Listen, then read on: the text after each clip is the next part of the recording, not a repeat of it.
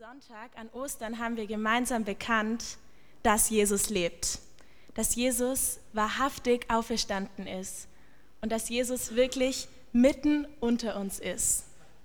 Und es gibt Zeiten, zum Beispiel hier auf der Osterkonferenz oder generell im CVM oder in der Kirche, da scheint uns die Tatsache so real. Da glauben wir wirklich von ganzem Herzen, dass Jesus wirklich lebt. Genauso wie Johannes und Petrus und die ganzen anderen Jünger das auch geglaubt haben, dass Jesus lebt, wie wir es in Johannes 20 lesen. Genau. Als die beiden, nachdem sie die Botschaft der Frauen gehört hatten, schnell zum Grab hingerannt sind und geguckt, geguckt haben und gesehen haben, dass das Grab wirklich leer ist. Und von Petrus heißt es, ihr seht es hier fett gedruckt, und er sah und er glaubte. Er glaubte diese Botschaft dass Jesus Christus wirklich lebt. Und das ist auch der erste Punkt, den wir heute festhalten wollen. Erstens, Jesus lebt.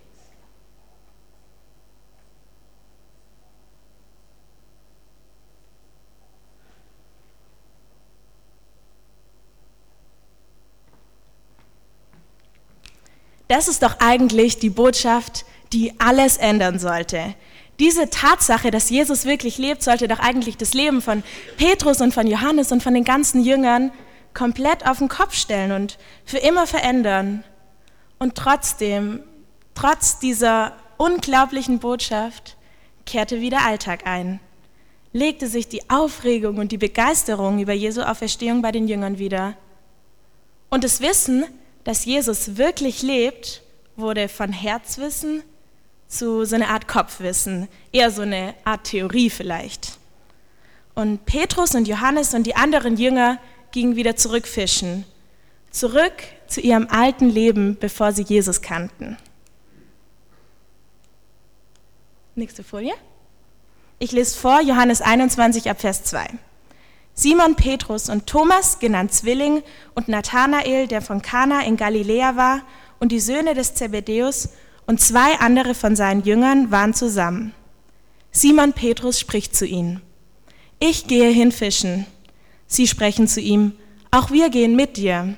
Sie gingen hinaus und stiegen in das Boot, und in jener Nacht fingen sie nichts. Die Jünger waren wieder in ihren Alltag zurückgekehrt, in ihren Alltag, der nicht von Jesus geprägt war, weil sie zwar wussten, dass Jesus lebt, aber weil sie das nicht mehr erlebt hatten, weil sie keine Begegnung mehr mit dem lebendigen Jesus hatten. Wie ist das eigentlich bei dir? Erlebst du, dass Jesus wirklich lebt? Begegnest du ihm in deinem ganz normalen Alltag? Und ist für dich die Tatsache, dass Jesus lebt, totes Wissen oder gelebte Realität? Bei mir persönlich ist es ehrlich gesagt leider ziemlich oft ersteres. Jesu Auferstehung ist für mich eher Kopfwissen als Herzwissen. Und es gibt auch Zeiten, da begegne ich dem auferstandenen Jesus eigentlich kaum, obwohl er definitiv da ist, mitten unter uns und auf uns wartet, bereit ist, uns zu begegnen. So auch damals bei den Jüngern, die gerade eine harte Nacht auf dem See verbracht hatten und nichts gefangen hatten und wahrscheinlich ziemlich frustriert wieder zurück ans Ufer gefahren sind. Ich lese weiter ab Vers 4. Als aber schon der frühe Morgen anbrach, stand Jesus am Ufer, doch wussten die Jünger nicht, dass es Jesus war. Als ich in der Vorbereitung diesen Vers gelesen habe, habe ich mich erstmal ziemlich gewundert. Wie konnten die Jünger Jesus nicht erkennen? Ich meine, sie sind so lange mit ihm rumgereist, sie müssten doch eigentlich wissen, wie er aussieht. Wie konnten sie ihn nicht erkennen? Aber dann ein paar Tage später ist mir eine ähnliche Situation passiert und plötzlich konnte ich die Jünger doch verstehen. Und zwar bin ich morgens mitten in meinem Alltag mit dem Fahrrad in die Uni gefahren und plötzlich kam mir eine ehemalige Mitbewohnerin von mir, die ich natürlich sehr gut kannte, wir haben zusammen gewohnt, kam mir auf dem Fahrrad entgegen. Aber ich dachte eigentlich von ihr, dass sie jetzt mittlerweile in Amsterdam studieren würde und habe sie überhaupt nicht in Tübingen erwartet und schon gar nicht morgens um acht auf dem Fahrrad. Und deswegen habe ich sie auch im ersten Moment nicht erkannt, weil ich zu dieser Zeit nicht mit ihr in Tübingen gerechnet habe. Rechnest du mit Jesus? Rechnest du damit dem auferstandenen Jesus in der Arbeit oder in der Uni oder in der Schule oder zu Hause mit der Familie zu begegnen? Ihm zu begegnen beim U-Bahn-Fahren oder beim Kochen oder in Besprechungen, in Unterhaltungen oder einfach beim Entspannen.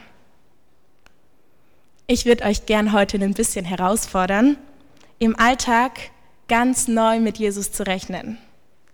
Nicht nur bei den christlichen Dingen, die ihr so im Alltag macht, wie Bibel lesen oder ins CVM gehen oder beten oder so, sondern wirklich überall und zu jeder Zeit mit Jesus zu rechnen. Weil wir glauben, dass Jesus wirklich lebt und dass er uns begegnen will. Fangen wir wieder an, ganz neu mit Jesus zu rechnen und die Augen für ihn offen zu halten. Das ist auch der zweite Punkt, den ich für heute festhalten will. Mit Jesus im Alltag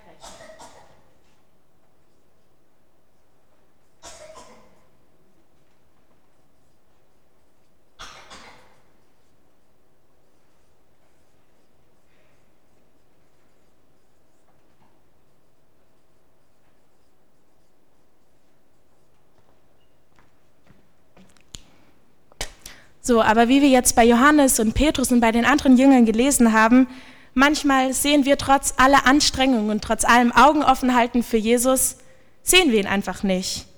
Oder erkennen ihn vielleicht auch einfach nicht, weil Jesus kommt ja auch auf so verschiedene Art und Weise. Da ist es auch einfach ziemlich schwer, ihn zu erkennen. Aber Gott sei Dank kommt uns auch Jesus dann entgegen, wenn wir ihn nicht erkennen können und wenn wir ihn nicht sehen können weil er uns so sehr liebt und weil er uns wirklich begegnen will. Und wenn wir im Alltag Schwierigkeiten haben, Jesus zu erkennen, dann öffnen uns vielleicht manchmal Zeichen und Wunder unsere Augen. Das war auch die Maßnahme sozusagen, zu der Jesus gegriffen hat, als die Jünger Jesus einfach nicht erkennen konnten. Ich lese weiter ab Vers 5. Jesus spricht nun zu ihnen, Kinder, habt ihr wohl etwas zu essen? Sie antworteten ihm, nein. Er aber sprach zu ihnen, werft das Netz auf der rechten Seite des Bootes aus, und ihr werdet finden. Da warfen sie es aus und konnten es vor der Menge der Fische nicht mehr ziehen. Da sagte jener Jünger, den Jesus liebte, zu Petrus, es ist der Herr. Zeichen und Wunder öffnen uns Menschen die Augen für das Übernatürliche und helfen uns im Idealfall Gott als den übernatürlich Handelnden auch zu erkennen. Wie viel trauen wir eigentlich Gott zu? Wir lesen es ja in der Bibel und wir wissen es theoretisch auch, Jesus ist der Sohn Gottes und er kann Wunder tun. Aber inwiefern ist das für dich eigentlich Realität? Offenbart sich der auferstandene Jesus in deinem Leben als der mächtige und große Sohn Gottes, der er ist? So dass du wirklich voller Sicherheit sagen kannst, es ist der Herr? Ich persönlich vergesse immer und immer wieder, wie groß Gott ist und wie mächtig er ist. Und ich traue ihm manchmal einfach so wenig zu. Aber ich glaube, wir dürfen, oder vielleicht könnte man sogar sagen, wir sollten lernen, Gott wieder mehr zuzutrauen. Und Gott in unseren Gebeten um Zeichen und um Wunder bitten und um übernatürliche Selbstoffenbarung, so dass wirklich die ganze Welt, mir eingeschlossen, durch diese Zeichen und Wunder erkennen kann, es ist der Herr. Jesus lebt wirklich, Jesus ist wirklich auferstanden. Das ist der dritte Punkt für heute. Gott um Zeichen, Wunder und Selbstoffenbarung bitten.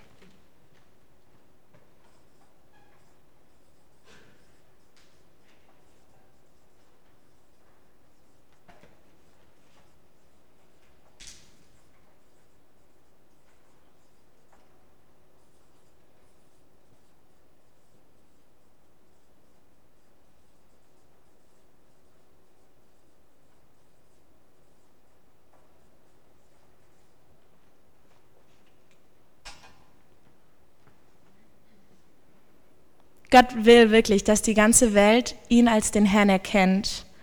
Und ich bin mir sicher, dass er sich freut, wenn wir ihn bitten, sich auf übernatürliche Weise zu offenbaren. Und ich bin wirklich gespannt, was passieren wird, wenn immer noch mehr Leute noch mehr Mut dazu gewinnen, Gott mehr zuzutrauen und ihn einladen, sich in unserem Leben zu offenbaren.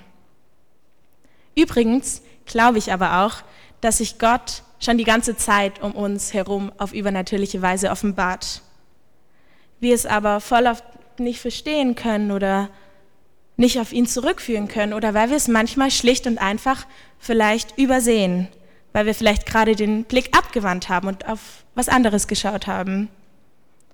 Und in solchen Momenten sind Menschen wichtig wie Johannes in der Erzählung hier. Menschen, die erkannt und erlebt haben, dass Jesus lebt und die weitersagen, es ist der Herr. Simon Petrus nun, als er hörte, dass es der Herr sei, gürtete das Oberkleid um, denn er war nackt, und warf sich in den See. Petrus hatte vielleicht gerade den Blick abgewandt und hatte dieses Wunder mit den Fischen nicht auf Jesus zurückführen können, aus welchen Gründen auch immer, das wissen wir nicht.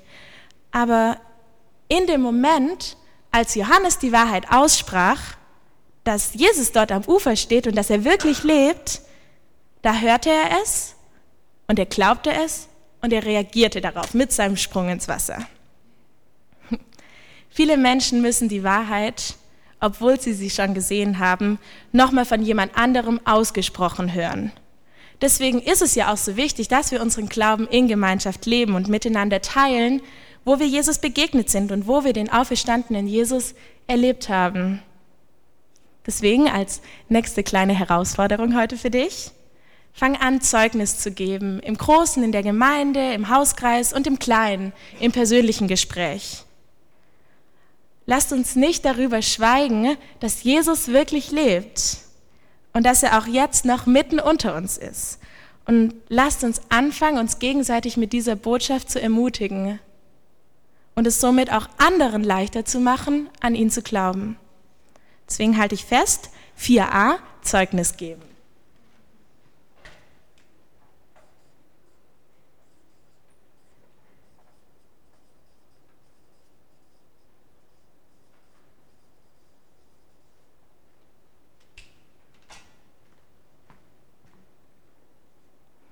So, aber was ist, wenn du Jesus gerade nicht wirklich erleben kannst oder nicht an ihn glauben kannst?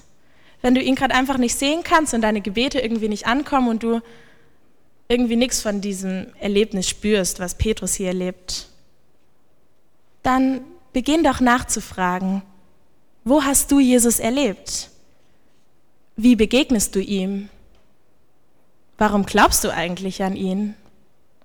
Lass dir von anderen erzählen, was Jesus in deren Leben tut und wie sie ihn erleben. Ich bin mir sicher, dass es einen riesigen Unterschied macht, die Wahrheit immer und immer wieder auszusprechen und sie auch immer wieder neu zu hören, auch wenn wir sie theoretisch eigentlich schon wissen. Und deswegen halte ich noch fest, Punkt 4.b, Zeugnisse hören.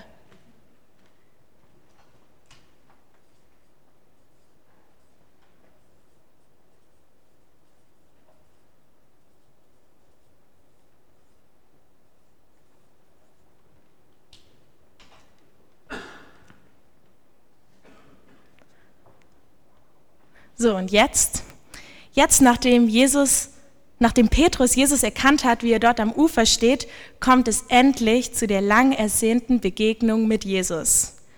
Und wir wollen uns anhand von Petrus Begegnung mit Jesus noch gemeinsam anschauen, was mit uns Menschen passiert, wenn wir dem auferstandenen Jesus begegnen. Deswegen schreibe ich jetzt auf,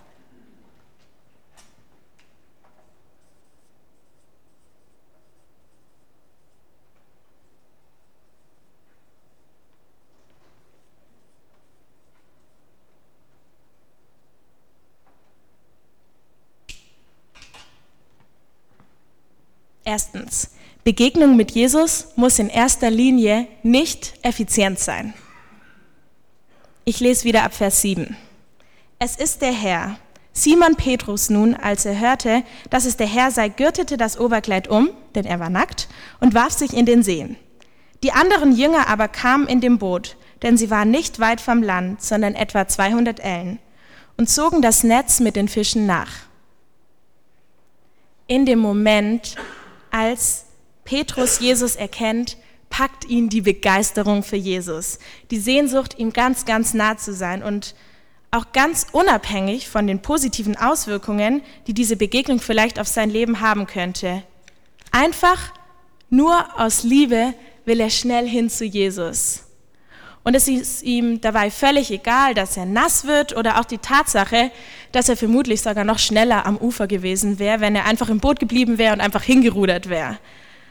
Dieser Sprung ins Wasser ist vielleicht nicht das Effizienteste, was man tun könnte. Aber in meinen Augen drückt es die Liebe und die Hingabe aus, die Petrus empfindet, als er Jesus erkennt. Ich habe das Gefühl, dass wir ganz schön oft denken, dass unsere Begegnungen mit Jesus produktiv oder möglichst effizient sein müssen, weil wir müssen ja in unserer stillen Zeit in einem Jahr die ganze Bibel durchlesen und fünf begleitende Bücher dazu lesen und für alle Menschen, die wir, beten, äh, die wir kennen, beten. Und wir dürfen in unserem Stress ja keine Zeit verschwenden. Aber da frage ich mich, ist Zeit verschwenden, so wie Petrus mit seinem Sprung ins Wasser vielleicht sogar eher die Zeit verschwendet, als sie hinzugewinnt, ist Zeitverschwenden nicht eigentlich ein Ausdruck von Liebe? Jemanden, den man von ganzem Herzen liebt, den schenkt man doch gerne seine Zeit, oder? Wie begegnest du Jesus? Ist in deiner Begegnung mit Jesus Raum einfach nur für Begegnung? Ohne Ziel und Zweck, sondern einfach nur aus Liebe? Deswegen halte ich fest, Begegnung mit Jesus geschieht erstmal nur aus Liebe.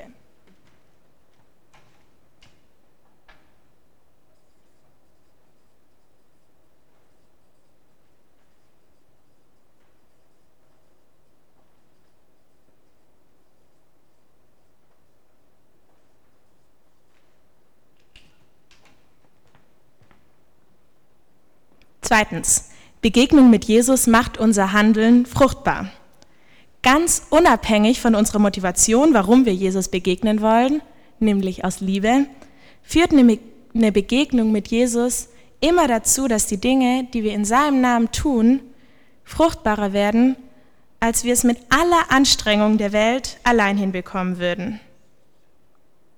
Jesus hat seine Jünger dazu berufen, Menschenfischer zu sein. Und da ist es sicher kein Zufall, dass Jesus hier bei dem sich offenbarenden Wunder die Fischernetze der Jünger auf übernatürliche Weise füllt. Er will die Jünger daran erinnern, dass dieses Menschenfischen, zu dem er sie berufen hat, nur dann fruchtbar sein kann, wenn er selbst in den Prozess auch eingebunden ist. Wir können nicht Gottes Reich hier auf Erden bauen, ohne dabei mit Gott selbst in Kontakt zu stehen. Das wäre dann eher unser Reich auf Erden und nicht Gottes Reich. Aber wenn wir Gott mit ins Boot holen und mit ihm gemeinsame Sachen, Sache machen, dann können Dinge passieren, die wir für unmöglich halten, so wie dieser unglaubliche Fischzug hier. Was sind in deinem Leben Bereiche, in denen du Jesus sozusagen aus dem Boot geworfen hast? Wo du jetzt vielleicht eher eigene Sache machst als Gottes Sache? Welche abgestorbenen Bereiche deines Lebens kannst du Jesus wieder zu Füßen legen und, legen und erleben, wie er die Dinge wieder neu aufblühen lässt, wieder neu fruchtbar macht?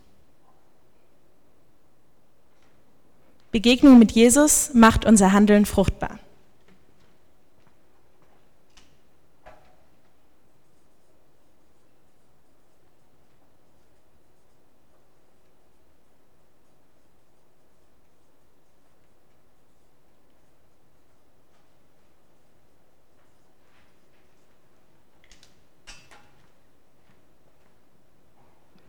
Dritter Punkt.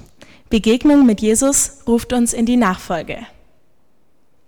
Nachdem Petrus an Land gekommen ist und erstmal mit Jesus und den anderen Jüngern zusammen gefrühstückt hat, wird er dreimal nacheinander von Jesus gefragt, liebst du mich?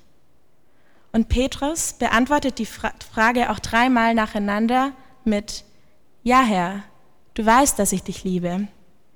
Und Jesu Antwort darauf, erstens, weide meine Schafe und zweitens, folge du mir nach.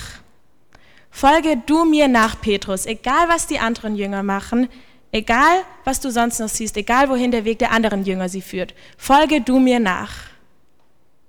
Und du auch. Jesus wünscht sich eine echte Beziehung zu uns. Nicht diese Art von Beziehung, wo man sich manchmal kurz begegnet und dann freut und sich kurz grüßt und dann wieder getrennte Wege geht. In echten Beziehungen geht man gemeinsam den Weg, macht gemeinsame Sache. Und das ist es, was sich Jesus von dir wünscht, dass du mit ihm gemeinsam den Weg gehst, dass du ihm nachfolgst, weil seine Wege sind gut. Und das mit dem Nachfolgen sieht übrigens bei jedem anders aus. Für Petrus bedeutet es zum Beispiel, die Schafe zu weiden, also sowas wie Pfarrer oder Pastor sein. Und für dich bedeutet es wahrscheinlich auch was ganz anderes. Das Spektrum ist so groß und es gibt so viele verschiedene Möglichkeiten, Jesus im Großen und auch im Kleinen überall nachzufolgen. Wenn Jesus dich ruft, ihm nachzufolgen, wo ruft er dich dann hin? Begegnung mit Jesus ruft uns in die Nachfolge.